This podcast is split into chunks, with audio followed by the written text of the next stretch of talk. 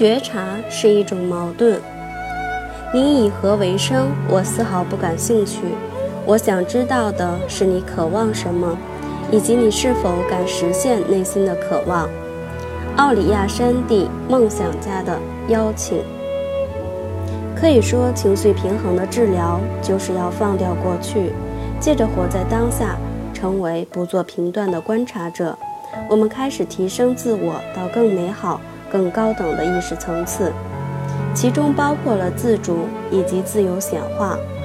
我们从第一个意识层次，即个体的潜意识心，制造出个人的现实，演化到第二个意识层次，开始觉察到集体潜意识如何制造出个体的现实，最终演化到第三个意识层次。逐渐认清个体的创造意识与集体无意识携手合作而创造出现实。随着觉察的萌芽，许多矛盾开始浮现出来。